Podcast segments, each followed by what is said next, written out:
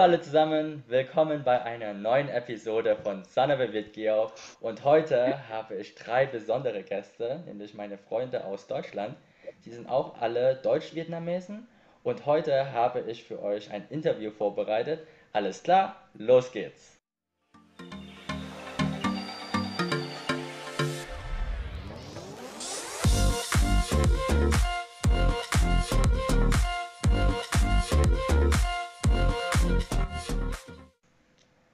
So, heute haben wir die bezaubernde Melissa. Könntest du dich ganz kurz vorstellen? Hi, ja, ich bin Tüling Melissa Cheng. Ähm, bin 1996 geboren in Sachsen, das ist im Osten Deutschlands, ähm, und bin mit Thomas praktisch aufgewachsen. Wir kennen uns schon seit der Geburt, ähm, waren zusammen im Kindergarten, waren zusammen in der Grundschule und waren zusammen auf dem Gymnasium. Später habe ich dann mal meinen Abschluss gemacht in Betriebswirtschaftslehre an der Technischen Hochschule Wildau. Und ja, und jetzt sitze ich hier in Corona fest. Danke dir. Dat, kannst du dich auch kurz vorstellen? Dat ist auch aus äh, Röther, also wir haben zusammengelebt mit Tübingen. Ja, ganz kurz zu dir. Danke für die Einführung. Also, ich bin Dart, äh, ich bin 23 Jahre alt, 1998 ähm, geboren. Ich war, ich war immer ein Jahr unter Thomas und Melissa, deswegen war ich nie cool genug, um mit ihnen immer ähm, zusammen die Schule und den Kindergarten zu besuchen. Und wir sind auch nicht auf das gleiche Gymnasium gegangen. Mhm. Aber wir sind immer vereint im Geiste geblieben und äh, kennen uns seitdem und ich studiere jetzt in Nürnberg und ähm, bin froh, hier zu sein. Super, danke dir. Was studierst du? Ich studiere Wirtschaftswissenschaften. Mhm. Ähm, ja. Alles klar. Und Dirk? Ja, hallo. Ähm, danke erstmal, dass ich hier sein darf. Und ja, ich bin Dirk, 26 Jahre alt, 1995 geboren. Und ähm, ich bin wie Melissa und Thomas auch in Borna zur also wir sind zur selben Schule gegangen, aber ich war halt ein oder zwei Klassen über euch, weiß ich gar nicht mal genau. Genau, und ich habe Informatik studiert und arbeite aktuell als Fullstack-Entwickler bei einem Startup. Super nice. Ohne Spaß. Dirk hat einfach mal die beste Audioqualität. Hast du ein extra Mikrofon geholt? Ich habe schon immer so ein Mikrofon gehabt. Fresh. Okay, dann kommen wir zum Interview. Äh, die Schüler in Vietnam haben ein paar Fragen für euch vorbereitet oder sie haben mir ein paar Fragen zukommen lassen und ich habe einfach mal die Top 5 Fragen rausgesucht. Nummer 1, Melissa, weil du gerne isst, bevorzugst du deutsches oder vietnamesisches Essen? Also die Frage ist nicht sehr leicht zu beantworten, weil es gibt viele Gerichte, aber natürlich vietnamesisch. Ähm, es kommt natürlich äh, auf den Tag, äh, auf die Zeit drauf an. Vietnamesisches Essen ist generell sehr schwierig, also nicht schwierig, aber es braucht mehr Zeit zuzubereiten. In Deutschland haben wir oft wenig Zeit, wenn du zur Arbeit gehen musst, zur Schule, ähm, da hat keiner leider Zeit, eine kurze Nudelsuppe vorzubereiten. Da wird kurz eine Schnitte gemacht, also Brot, bisschen Frischkäse, Wurst, Käse und damit geht's ab in die Schule. Da nimmt keiner so eine kleine Bento-Lunchbox mit. Ich weiß nicht, wie das in Vietnam ist, aber kann ich mir so vorstellen.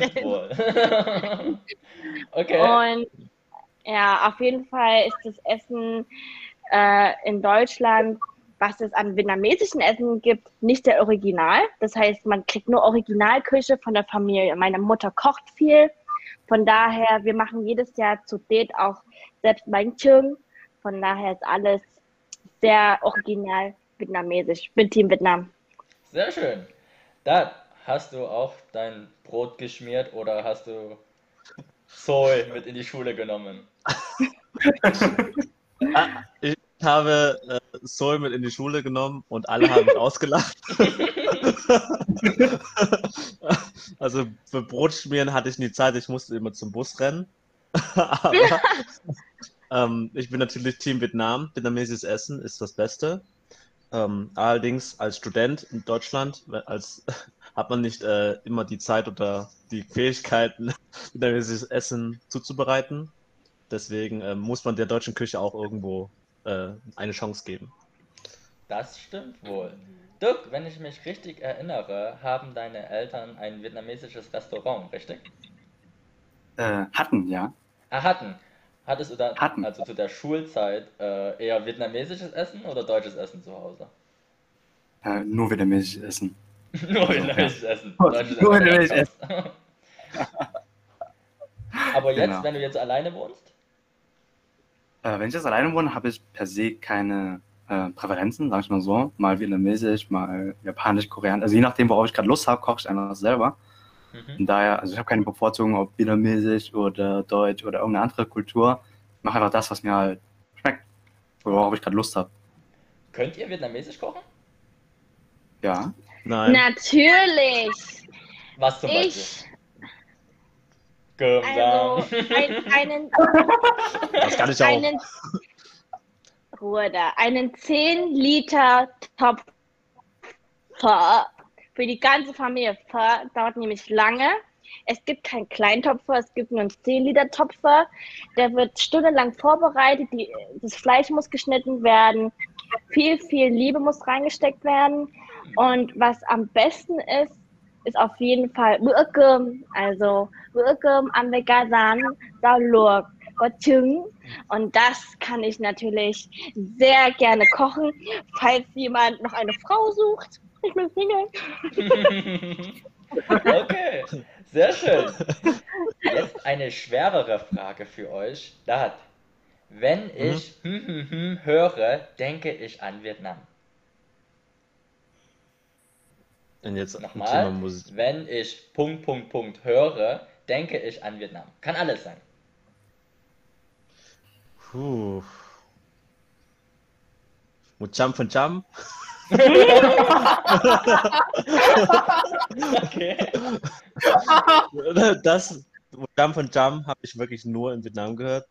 Und, Ja. und das weckt verrückte Erinnerungen an die Zeit in Vietnam, in der wir ähm, viel getrunken haben und viel Spaß hatten in Clubs und äh, Bars. Okay, sehr Ja. schön. Dirk? Ähm, das ist eine gute Frage. Ich würde sagen, Son Tung, da denke ich an Vietnam. Wenn ich vietnamesische Musik hören sollte, irgendwann mal. The Jam. Genau. Läuft. Hörst du noch Sonntag? Äh, nur ab und zu, also halt wirklich irgendwie Gefühlslage. Ah, okay. Und, Tilling? Woran denkst du? Ähm, ich habe gerade überlegt, aber ich tatsächlich bist du zurzeit die einzige Brücke, die ich nach Vietnam habe, eine Konstante. Also immer wenn ich Thomas höre, kann ich mir so einen kleinen, eine kleine Zecke in einem vietnamesischen Café vorstellen. Ähm, für die Leute, die nicht wissen, was eine Zecke ist, Das ist ein ist Insekt. selbst erklärt, ist ein Parasit. ähm, der, in dem Fall ein Parasit, das die ganze Zeit WLAN schnurrt in einem Café und nur ein was bestellt oder zwei was. Aber auf jeden Fall jemand, der gerade, immer wenn ich was von dir sehe, wir haben ja auch WhatsApp-Gruppen zusammen, wenn ich deinen Namen sehe, denke ich immer Vietnam, Vietnam, Vietnam und damit verbinde ich viele Sachen, also Freigeist, Thomas Equal Vietnam. Yes. Nee, nee, ist okay, aber ja, wenn, wenn, wenn ich irgendwas von dir höre, dann denke ich immer an Vietnam. Freut mich. Okay, dann gleich Chilling weiter. Ähm, haben dich deine Eltern eher vietnamesisch oder deutsch erzogen? Weil wir hatten ja auch ein Umfeld mit deutschen Freunden. Habt ihr da Hm. große Unterschiede gemerkt? Ja, also die Frage ist natürlich sehr komplex, aber ähm, um es auf den Punkt zu bringen, meine Mutter hat uns relativ deutsch erzogen im Vergleich zu den Vietnamesen hier. Natürlich reden wir vietnamesisch zu Hause und essen vietnamesisch zu Hause, aber die Kulturwerte wie zum Beispiel Pünktlichkeit oder einfach ähm, alles, was du machst, musst du mit deinem besten Maß machen. Du musst dein Bestes geben. Und da gibt es verschiedene deutsche, deutsche Tugenden, zum Beispiel ähm, dieses Freiheitsdenken. Das, was du machst, du bestimmst dein Schicksal sozusagen. Also kannst du alles werden, was du möchtest, solange du diesen Traum auf, ähm, diesen Traum auf selbst erfüllst. Und das hat meine Mutter uns immer beigebracht. ähm, ich denke, ich würde schon sagen, das ist schon relativ modern. Sie hat uns nie gezwungen, du musst Arzt werden, du musst äh, ähm, Anwalt oder irgendwas Medizinisches machen, sondern sie hat immer gesagt, egal was ihr machen wollt, es ist eure Entscheidung, euer Leben, ihr müsst damit zurechtkommen. Und das finde ich schon, ist eine deutsche Art aufzuwachsen. Wusste ich gar nicht. Klasse. Da, bei dir eher vietnamesisch oder deutsch? Puh, ich würde sagen, eher vietnamesisch. Das Thema Pünktlichkeit, äh, daran kann, kann ich noch arbeiten. Und, ähm, und generell auch, wie meine Eltern mich über all die Jahre erzogen haben, war es immer sehr vietnamesisch, da sie ja selbst es nicht anders, sag ich mal, würde ich sagen, kennen. Und ich, ich wurde schon sehr in eine Richtung getrieben, würde ich mal sagen, auch in der Bildung.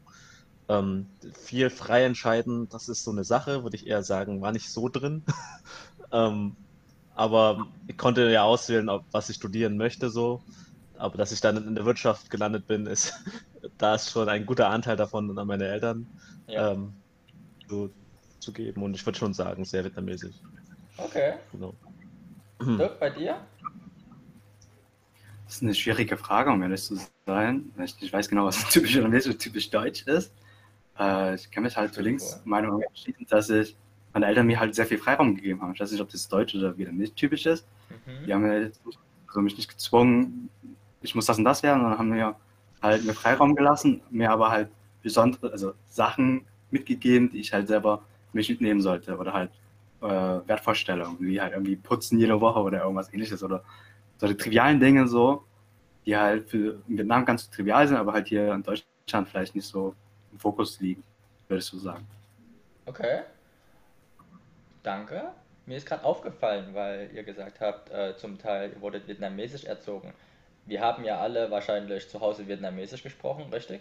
Ich weiß zumindest nur Ja. von Melissa und da, dass wir in die vietnamesische Schule gegangen sind.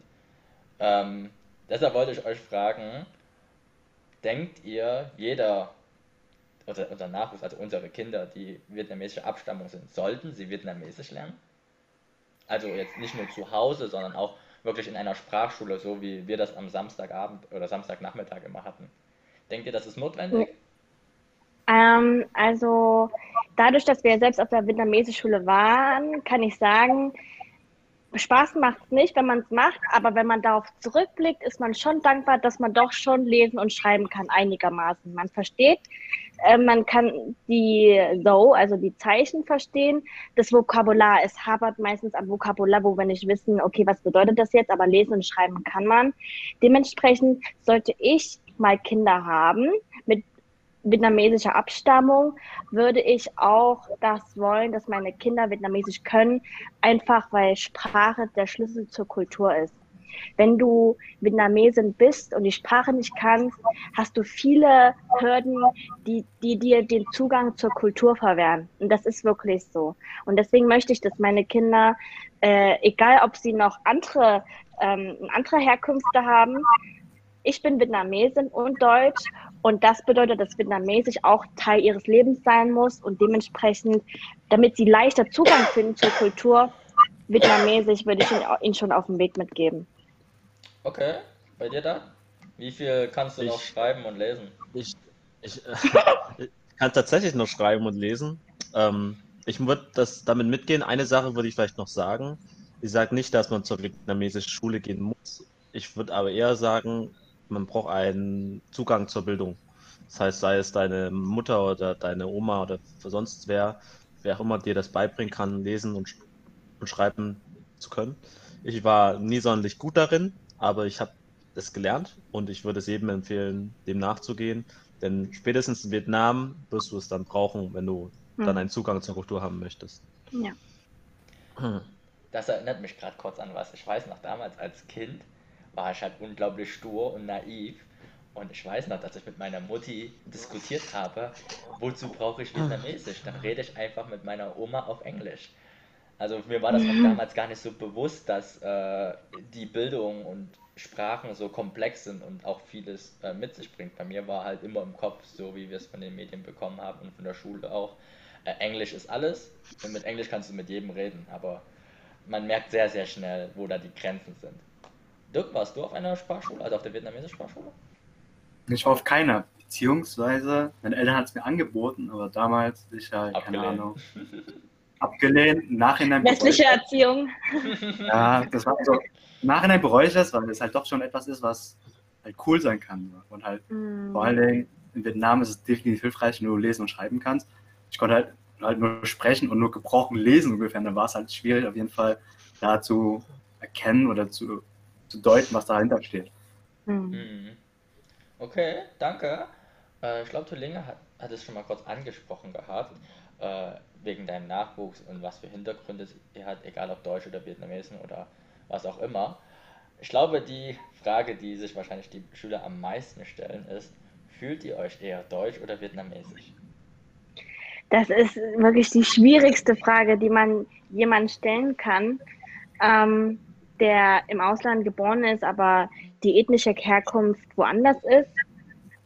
Ähm, um das mal auf, wieder auf den Punkt zu bringen, ähm, tatsächlich fühle ich mich mehr deutsch, weil ich einfach hier geboren bin. Ähm, aber es gibt in Sachen Kultur oder Herkunft nicht mehr schwarz und weiß in, der, in Sachen Globalisierung gibt es Menschen, die haben acht Herkünfte, weil die Mutter hat vier Herkünfte, der Vater vier.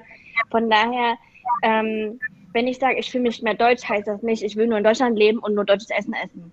Und deswegen sollte man die Sachen nicht so, nicht so engstirnig sehen und schauen, okay, ich kann doch beide Länder in mir tragen. Aber wenn mich jetzt jemand wirklich auf Teufel komm raus fragen würde, na Deutsch oder äh, Deutschland oder Vietnam, Deutschland, Vietnam. Und ich sage die ganze Zeit beide, beide. Und die wollen eine Entscheidung. Nach 100 Jahren würde ich vielleicht sagen, okay, es ist Deutschland. Ich bin hier geboren und es hat mich hier geprägt.